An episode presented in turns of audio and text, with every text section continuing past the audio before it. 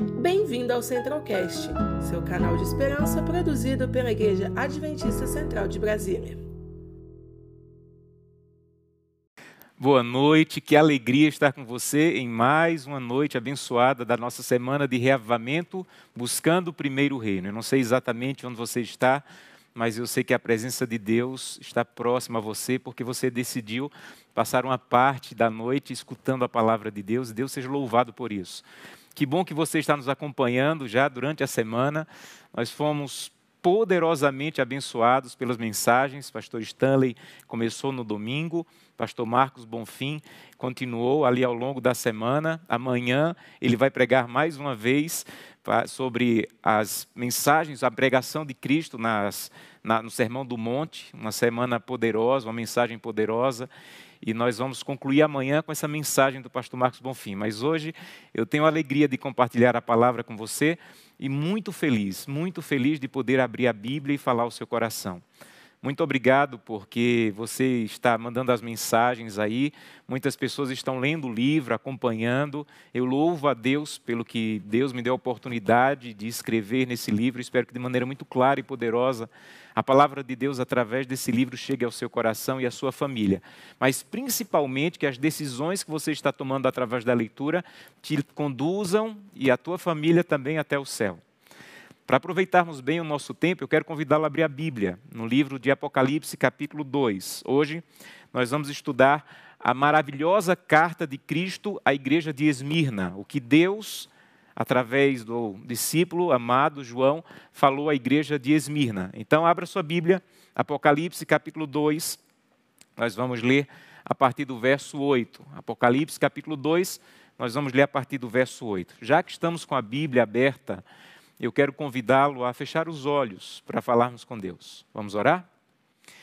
Querido e eterno Pai, muito obrigado, Senhor, pela oportunidade de compartilhar a tua palavra com milhares de pessoas que hoje estão dedicando um pouco do seu tempo para ouvir o que o Senhor tem a falar.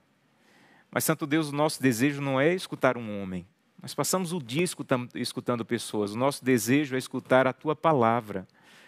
Então, mais uma vez te pedimos que o homem Josanã se cale e que a tua palavra coloque ou retire do nosso coração o que for da tua vontade.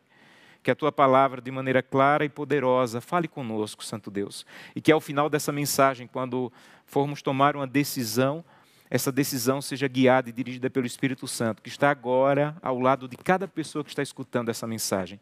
Então, fala conosco. É o que te pedimos, em nome de Jesus. Amém.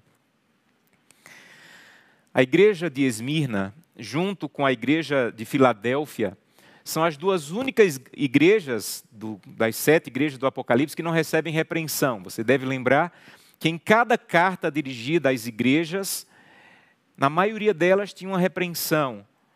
E muitas dessas repreensões diziam: Olha, tenho, porém, contra ti. E aí vinha uma repreensão de Cristo para aquela igreja mas Esmirna e Filadélfia não recebem nenhuma repreensão.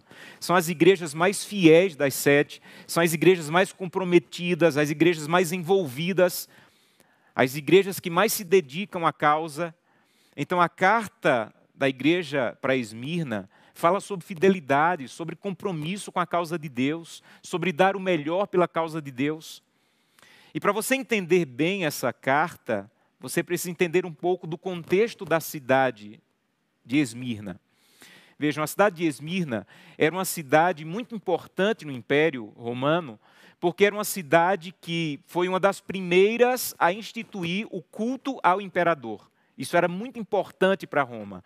Então, Roma instituiu o culto ao imperador e Esmirna foi uma das primeiras cidades a adorar um homem, o um imperador, como Deus. E eles faziam isso não é porque gostavam muito do imperador, é porque a cidade que adorava o imperador recebia um tipo de liberdade para escolher os seus próprios líderes políticos, seus próprios governantes.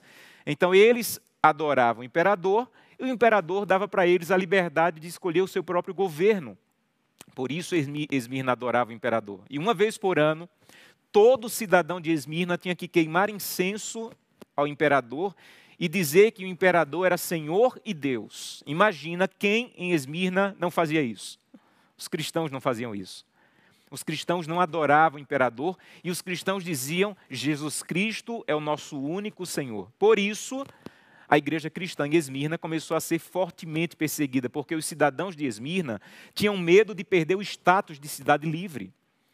Havia uma grande comunidade judaica também em Esmirna, mas o Império Romano havia dado aos judeus a liberdade de culto. Então, os judeus não eram obrigados a adorar o imperador, porque a religião judaica era reconhecida pelo império, o cristianismo não. Aproveitando isso, os judeus se uniram aos pagãos e começaram a fomentar perseguição para os cristãos, para a igreja, para as pessoas da igreja da cidade de Esmirna. E eles começaram a criar calúnias, inventar histórias, começaram a, a criar blasfêmias para tentar culpar o povo de Esmirna, os cristãos de Esmirna. Imagina só o que eles fizeram. Eles começaram a dizer que os cristãos eram canibais. Imagina? Por causa da Santa Ceia, quando nós tomamos a, tomamos a Santa Ceia, você lembra que o corpo e o sangue de Cristo são simbolizados ali no pão e no suco. Então eles começaram a dizer: olha, os cristãos são canibais. Imagina, isso apenas para culpar os cristãos. Eles começaram a dizer que os cristãos eram incendiários, porque diziam que o fim do mundo seria com fogo. E disseram: olha, eles vão queimar tudo aí porque eles são incendiários. Eles começaram a dizer que os cristãos eram desleais ao imperador. Eles começaram a dizer que os cristãos eram ateus porque tinham um Deus que eles não conseguiam enxergar, não tinham imagens do seu Deus, então, na verdade, eles eram ateus. E eles criaram tantas mentiras que os pagãos começaram a perseguir, o império começou a perseguir duramente a igreja de, de Esmirna. E mesmo com a dura perseguição, a igreja de Esmirna era fiel, muito fiel. Não abria mão, não adorava o imperador, não queimava incenso ao imperador, se mantinha fiel à verdade. Então, já que essa igreja é tão fiel, tão comprometida, já que é junto com Filadélfia, a única igreja que não recebe repreensão, é de se esperar, vamos combinar aqui, é de se esperar que o que nós vamos ler agora é Jesus dizendo assim: Esmirna, fica tranquila. A sua fidelidade é tão grande que você não vai passar por problemas, você não vai ter dores, vocês não vão derramar lágrimas, vocês não vão passar por dores e sofrimento, porque a sua fidelidade garante que você vai ser protegido. Seu caminho vai ser fácil e tranquilo. A lógica humana não é essa, mas olha o que a lógica divina diz. Então vamos ler. Apocalipse 2, verso 8. Ao anjo da igreja em Esmirna escreve: Estas coisas diz o primeiro e o último, que esteve morto e tornou a viver. Conheço a tua tribulação e a tua pobreza, mas tu és rico. E a blasfêmia dos que a si mesmos se declaram judeus, mas não são sendo antes sinagoga de Satanás. Não temas, não temas as coisas que tens de sofrer. Eis que o diabo está para lançar em prisão alguns dentre vós, para ser dispostos à prova. Vocês vão ter tribulações de dez dias. Sejam fiéis até a morte, e dar-te-ei a coroa da vida. Quem tem ouvidos, ouça o que o Espírito diz às igrejas. O vencedor, de nenhum modo, sofrerá dano da segunda morte.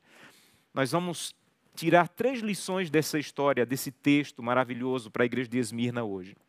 Para isso, eu queria fazer um exercício com você. Eu não sei se você tem o costume que eu tenho de grifar a Bíblia, então, se você tem esse costume, pega uma caneta, pega um lápis, um marcador, um marca-texto, e eu queria que você marcasse algumas palavras. Claro, se você tem o costume de marcar sua Bíblia, se não, fica tranquilo, só acompanha. Mas se você tem o costume de marcar a Bíblia, pega uma caneta, e marca comigo algumas palavras. São as palavras do que a igreja de Esmirna receberia, mesmo sendo extremamente fiel. Primeira palavra está no verso 9. Você vai marcar aí tribulação. Segunda palavra, ainda no verso 9, pobreza. Terceira palavra, ainda no verso 9, blasfêmia. Verso 10, sofrer. Marque aí a palavra sofrer. Ainda no verso 10, lançar em prisão. Verso 10 ainda, postos à prova. Verso 10, morte. Você contou aí quantas, quantos termos você grifou? Eu grifei na minha Bíblia aqui sete: tribulação, pobreza, blasfêmia, sofrer, lançar em prisão, ser posto à prova e morte. Sete é a perfeição do sofrimento. A igreja mais fiel recebe a perfeição do sofrimento. Recebe tribulação, blasfêmia, pobreza, sofrimento, prisão, prova e morte. Tem lógica nisso? A lógica humana consegue responder essa questão? É nesse ponto, sabem, que muitas pessoas questionam a fidelidade. Muitas pessoas pensam assim: olha, de que me adianta ser fiel? Para passar por tudo isso? Ser fiel ao nível da igreja de Esmirna e enfrentar tudo isso aqui tribulação, pobreza, sofrimento. É isso que eu ganho em ser fiel? Sabem, você sabe que quem é infiel também passa por isso. Quem é infiel também passa por tribulação. Quem é infiel também passa por pobreza, dor, morte. Então, alguns perguntam, então, de que adianta ser fiel? Se quem passa por, quem é infiel passa por pobreza, quem é fiel também. Quem é infiel passa por tribulação, quem é fiel também. Quem é fiel passa por dor, quem é infiel também. Qual é a vantagem então? E isso talvez seja uma das maiores dificuldades e lutas Talvez eu esteja falando hoje para alguém que está batendo porta e mais porta em busca de um emprego. E você sabe que há pessoas empregadas que não são tão dedicadas, não são tão, tão comprometidas com o emprego como você procura ser. Você não consegue emprego por um único motivo: você decidiu ser fiel a Deus e guardar o sábado. E por esse motivo você não está encontrando emprego. Talvez eu esteja falando para alguém que decidiu honrar a Deus através dos dízimos e ofertas e as pessoas de casa estão zombando, dizendo que você está sendo enganado e talvez você esteja passando um momento financeiro difícil e você sabe que se você deixar de ser fiel nos dízimos e ofertas, talvez você fique mais tranquilo. Ou talvez você esteja com o coração doendo, dizendo: Senhor, parece que quem está sendo infiel está melhor do que eu, Senhor a igreja de Esmirna é para você. A carta de Deus a Esmirna é para você. Deus tem alguma coisa para te falar. Porque Deus quer te responder essa noite qual é o objetivo da fidelidade. É isso que muitos não entendem. Sabem?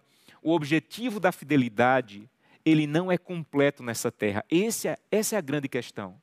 O objetivo da fidelidade, ele começa aqui. A transformação do seu caráter já começa aqui. E o maior objetivo da fidelidade é a transformação do teu caráter. O maior objetivo da fidelidade é a transformação de quem você é, para que você seja preparado para o grande objetivo da fidelidade, que é o céu. Você entende? Então, se você decidir ser infiel, você vai sofrer, você vai passar por tribulação, você vai ser é, posto à prova, você vai enfrentar a morte e acabou. Acabou. Mas se você decidir ser fiel, você vai enfrentar tribulação, você vai enfrentar dores, lágrimas, mas para você não acabou. Há mais para o fiel. Como eu sei disso? Sabem, quando a gente olha para a carta de Esmirna, às vezes a gente só olha essas palavras que nós grifamos aí: tribulação, pobreza, blasfêmia, sofrimento, prisão, prova e morte mas há mais para o fiel em Esmirna. Então pega o teu, a tua caneta novamente e agora vamos grifar as palavras de recompensa da fidelidade a Esmirna. Primeiro está no verso 8. Você vai grifar um texto que diz assim: Estas coisas diz. Então a pergunta é: quem diz? Sabe quem diz? aquele que é o primeiro e último, que esteve morto e tornou a viver. Então, quando vai comunicar à igreja de Esmirna, Jesus não manda um anjo, Jesus não manda um grupo de anjos, o próprio Jesus fala à igreja fiel que está sofrendo. Então, deixa eu te dizer uma coisa em nome da autoridade bíblica. Eu não sei o que você está passando. O que eu sei é que essa noite Jesus Cristo está ao teu lado, ele não manda recado. Ele está ao teu lado para dizer assim: Eu sei, eu sei, eu vou falar com você agora. Talvez você já tenha sentido ele falando com você através do lindo louvor que ouvimos. Talvez ele queira falar com você através do que você vai escutar hoje à noite na mensagem. Mas ele não, ele está ao teu lado para dizer assim: olha, eu quero falar com você. Então a primeira coisa que a igreja de Esmirna ganha é o próprio Jesus falando a ela. Segunda coisa, no verso 9, conheço. Marque aí. Conheço. Quem conhece? Jesus Cristo conhece. Eu conheço a tua tribulação. Eu até escrevi no livro, há 17 anos, minha mãe faleceu, e esses dias me deu uma saudade dela, que eu fui às lágrimas. E estava conversando com um amigo, e falando da saudade da mãe, e esse amigo disse assim: Olha, eu sei o que você está passando. Eu perdi minha mãe há oito anos. E a gente começou a falar do sentimento da dor de perder uma mãe. Sabe, aquilo foi um conforto tão grande, porque eu estava falando com alguém que conhecia o que eu estava passando. Sabe o que, é que Jesus está dizendo para você essa noite? Eu conheço. Eu conheço as noites que você não conseguiu dormir. Eu conheço as lágrimas que você derramou. Na verdade, a Bíblia diz que Deus tem um, um recipiente em que Ele conta cada uma das tuas lágrimas. Eu conheço a tua tribulação. Eu conheço o teu sofrimento. Mas eu não conheço só por ouvir dizer. Deixa eu te dizer porque eu conheço. Porque eu também morri. Você nunca passou por um caminho de dor que Jesus Cristo não tenha passado antes. Nunca. Ele conhece. Ele conhece a tua dor. Ele conhece o teu sofrimento, ele conhece as tuas lágrimas. Então não há só tristeza, dor e tribulação no fiel para a igreja de Esmirna. Há a presença de Cristo falando com ela e há um Cristo que conhece. Eu não sei o que você está passando. Eu não sei as lutas que você está enfrentando no teu casamento. Eu não sei as lágrimas que você tem de ter um filho que está longe da igreja, você não sabe mais o que fazer para que ele retorne. Eu não sei a dor que você está enfrentando porque praticamente já não tem comida em casa. E você poderia facilmente abandonar a fidelidade e conseguir alguma coisa, mas você quer se manter fiel. Eu não sei o que você está passando, mas sabe o que a carta de Esmirna diz? Jesus Cristo está dizendo: Eu conheço. Josanã não conhece. Ele não sabe. Ele não pode falar de maneira que você se sinta é, ao lado dele, mas eu estou ao teu lado, eu conheço a tua tribulação. Irmã Maria, irmão José, irmão Carlos. Esse Jesus que está ao teu lado agora, ele conhece. Sabe o que é que a, a igreja de Esmirna ainda diz? Primeiro que Jesus, ele diz. Jesus, ele fala, ele se aproxima para falar. Segundo, que ele conhece. Terceiro, ainda no versículo 10, agora no versículo 10. Não temas, não temas. Esse Jesus Cristo que conhece, ele diz: Não temas, eu estou contigo. Não temas, eu sou teu Deus. Não temas, você não está sozinho. Eu conheço a tua tribulação, eu conheço a tua pobreza, eu conheço a tua fidelidade, então eu te digo: não temas, de Jesus a você, não temas. A outra palavra que eu quero que você grife, ainda no verso 10, ser fiel. Sabe o que, é que ele está dizendo à igreja de Esmirna e a mim e a você? A fidelidade está disponível. A fidelidade está disponível. Você não precisa temer. Você pode ser fiel e ele vai te ajudar a isso. A fidelidade, entenda bem uma coisa: a fidelidade não é fruto do teu esforço. Você não pode acordar um dia e dizer assim: olha, aconteça o que venha acontecer, eu vou ser fiel. Não adianta dizer isso. Acredite, eu já tentei. Não adianta. Sabe o que você tem que fazer? Ir a Cristo. E quando você vai a Cristo, é Jesus que te diz: ser fiel. Não é você que acorda e diz assim: olha, não importa o que aconteça, mesmo que eu venha a perder o emprego, eu vou me manter fiel. Você não vai conseguir. Agora, se você for a Cristo, você vai ouvir Jesus dizendo, porque aqui é Cristo dizendo a Esmirna: seja fiel, e eu posso te ajudar a isso. Mantenha-se fiel. Grife em outra palavra. Ainda no verso 10, dar-te-ei a coroa da vida. Não há só tribulação, não há só tristeza, não há só dor, não há só prisão. Cristo diz: Vou te dar a coroa da vida. Ele diz mais no verso 11: O vencedor, a vitória garantida para o fiel. E depois, final do verso 11, você não sofrerá o dano da segunda morte. Não sei se você prestou atenção. Quantas eram as palavras que falavam do sofrimento de Esmirna? Sete. Quantos, quantos são os termos que falam das bênçãos ao fiel, à igreja fiel de Esmirna? Sete. Para cada dor há um lenitivo. Para cada tribulação há um conforto. Para cada sofrimento há uma mão divina que enxuga as lágrimas. Então, essa mesma igreja que recebeu tribulação, pobreza, blasfêmia, sofrimento, prisão, prova e morte, também recebe Jesus Cristo falando com ela, Jesus Cristo que a conhece, Jesus Cristo dizendo não temas, Jesus Cristo dizendo ser fiel, Jesus Cristo dizendo dar-te a coroa, Jesus Cristo dizendo você vai vencer e Jesus Cristo dizendo você não sofrerá o dano da segunda morte. Então agora você tem que decidir. Você quer apenas a parte do infiel, que de vez em quando tem um momento de alegria, de vez em quando tem um momento de alento, ou você quer enfrentar essa tribulação, enfrentar essa pobreza, enfrentar a prisão, enfrentar o que for necessário, mas usufruir essas sete coisas que Cristo diz que dará ao fiel: conhecer, não temer, coroa da vida, não sofrer o dano da segunda morte, então você tem que decidir o que você vai querer. Entenda, o fiel e o infiel vai sofrer, mas eu gosto muito de uma frase que diz: o justo chora. O fiel até chora, mas ele chora no tom. O ímpio até sorri, mas sorri desafinado. Vou repetir. O fiel, ele até chora, mas ele chora no tom. O ímpio até sorri, mas sorri desafinado. Eu prefiro chorar no tom do que sorrir desafinado. E você? Então a primeira lição é: há muito para o fiel. Mas nunca esqueça disso. O muito de Deus para o fiel não é para essa terra.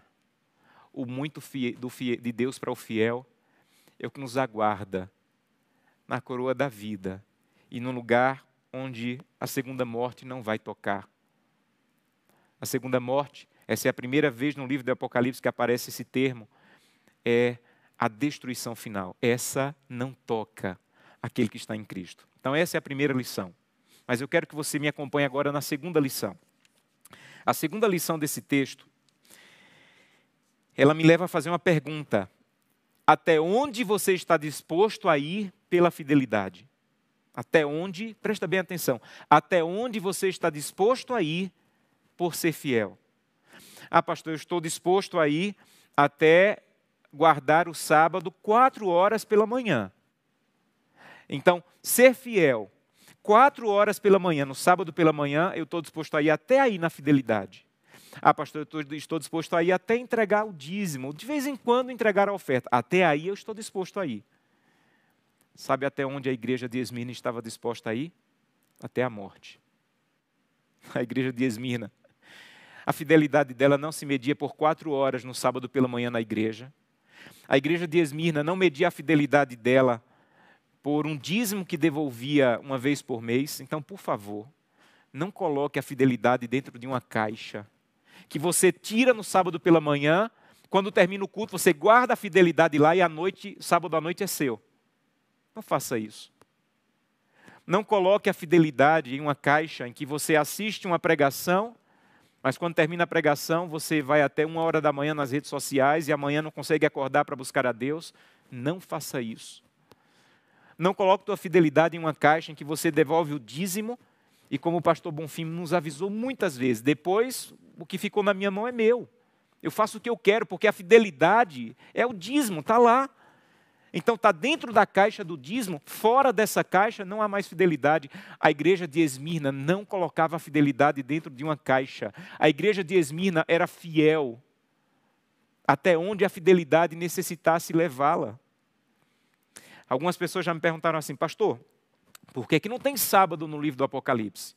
Por que não tem dízimo no livro do Apocalipse? E realmente não tem. Você não encontra sábado no livro do Apocalipse, você não encontra abertamente dízimo no livro do Apocalipse, porque o Apocalipse está falando da fidelidade dos últimos dias, e a fidelidade dos últimos dias, ela é mais profunda e mais ampla do que ir para a igreja no sábado pela manhã.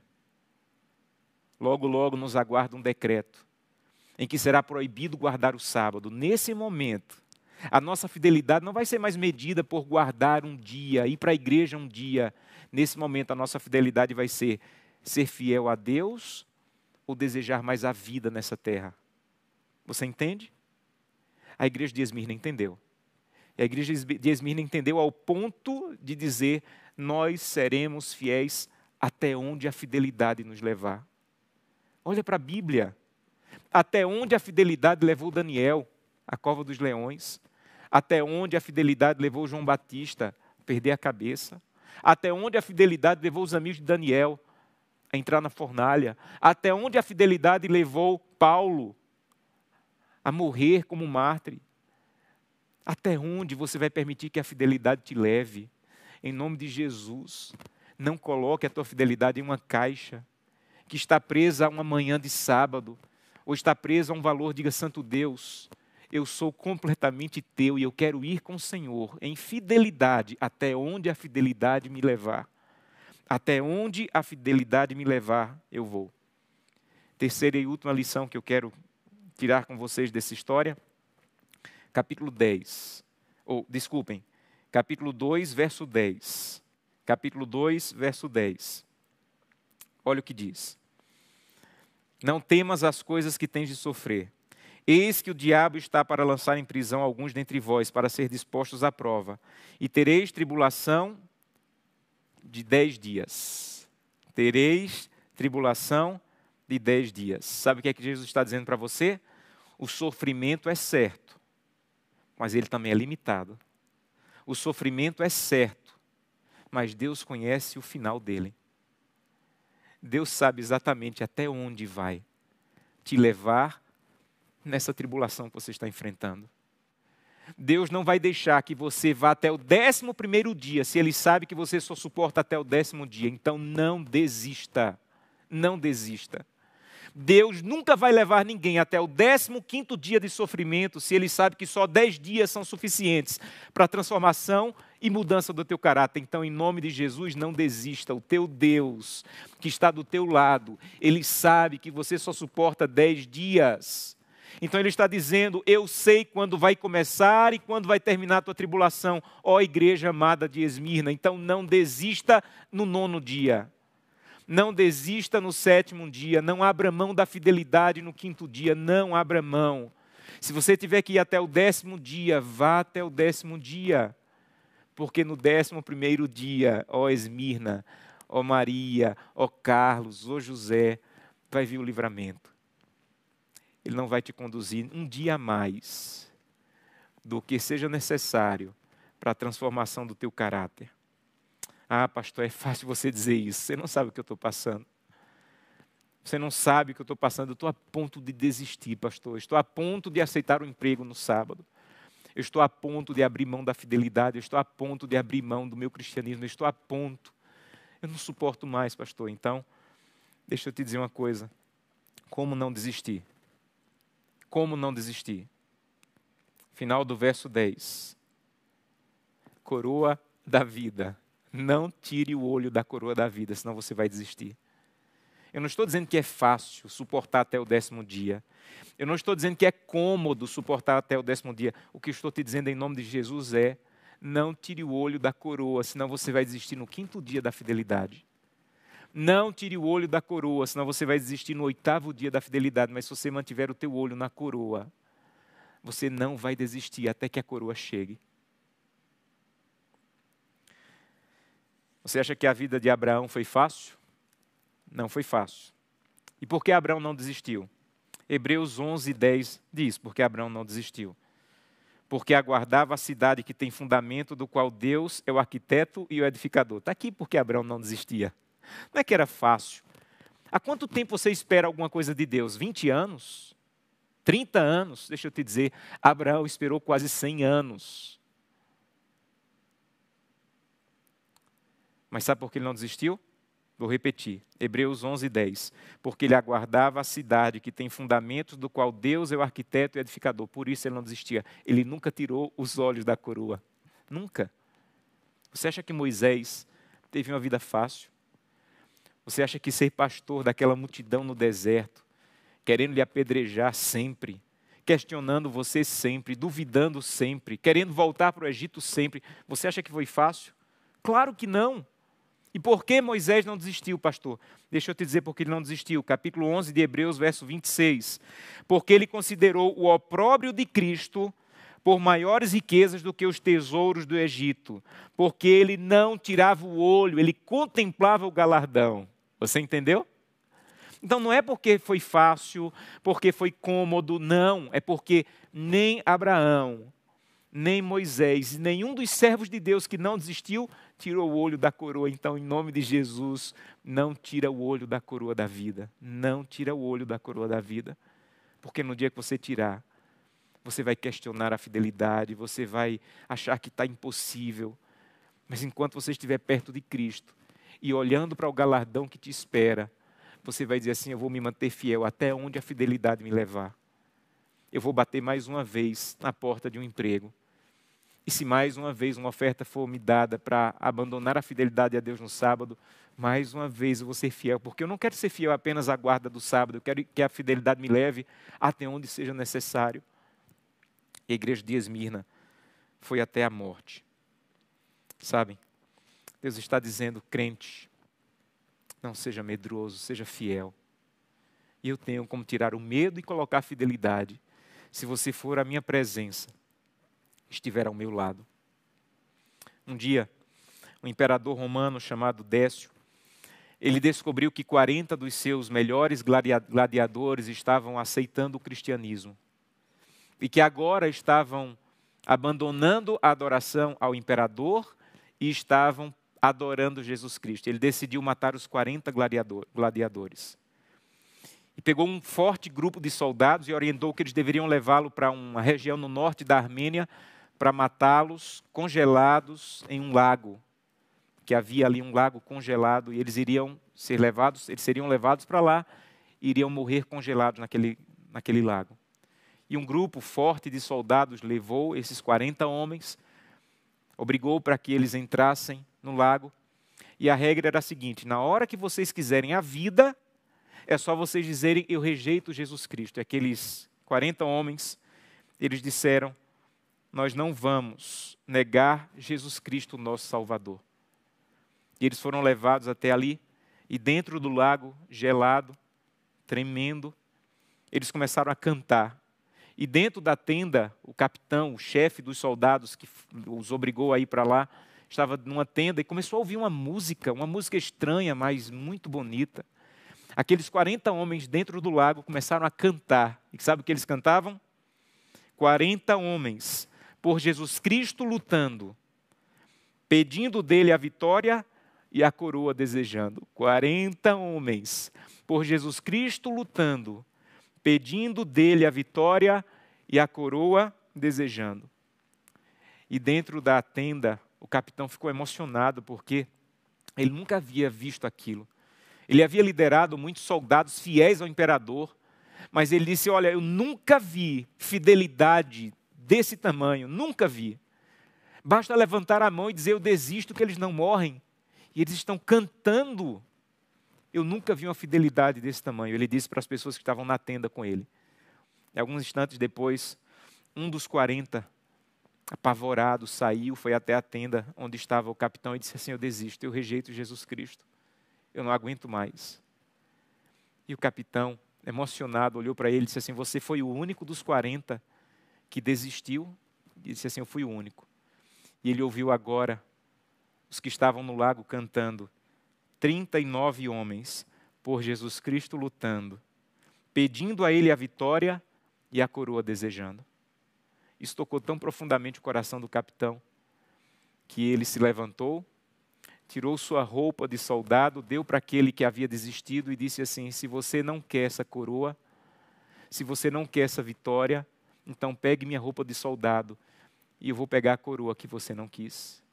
Porque se esses 39 homens estão dispostos a morrer por essa coroa, é porque ela vale mais do que a vida, e eu quero essa vida, eu quero essa coroa.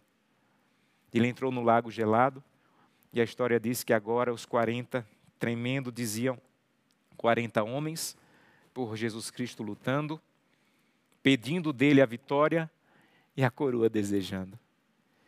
E 40 homens morreram naquele dia por um único motivo. Eles queriam mais a coroa do que a vida. O que você quer mais?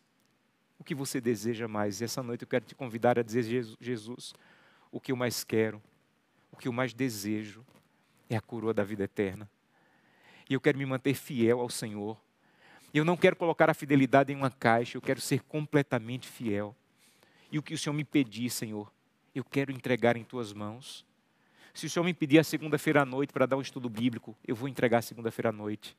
Se o Senhor me pedir, além dos dízimos e ofertas, que eu compre uma cesta básica, coloque na mala do carro para dar para uma pessoa carente, guie essa pessoa carente, eu vou te ouvir, Senhor, eu vou fazer, porque minha fidelidade não está em uma caixa. Eu quero que minha vida seja uma vida de fidelidade e não importa o que eu venha enfrentar, eu quero estar ao teu lado. Essa noite eu quero fazer um convite a você. Eu não sei onde você está, eu não sei o que você está passando, mas talvez a tua história seja muito parecida com a história de Esmirna. Você está enfrentando tribulação, prova, sofrimento. Por um único motivo, você decidiu ser fiel completamente. Então eu quero pedir que nesse momento você levante sua mão onde você está e diga: Santo Deus, eu decido permanecer fiel, até onde a fidelidade me levar. Se esse é o seu desejo, eu quero convidá-lo, levante sua mão e eu quero orar com você. Querido Pai, muito obrigado, Senhor, por essa carta maravilhosa, que foi escrita há tanto tempo, mas fala de maneira tão poderosa a nossa vida hoje. Santo Deus, nos ajuda a permanecermos fiéis e irmos até onde a fidelidade nos levar, ao ponto de dizermos: Eu quero tanto a coroa da vida, que ela é mais importante do que a minha própria vida nessa terra, porque o galardão que Moisés esperou, que Abraão esperou, é o que eu também espero com minha família. A nossa mão erguida, Santo Deus, é a nossa maneira de dizer: Santo Deus, me ajuda a ser fiel, me ajuda a manter a fidelidade, não apenas limitada a um dia, a um momento, completamente fiel, totalmente do Senhor. É o que te pedimos, Santo Deus, em nome de Jesus. Amém. Conheça também nossos outros podcasts, Centralcast Jovens Brasília e Centralcast Missões. Que Deus te abençoe.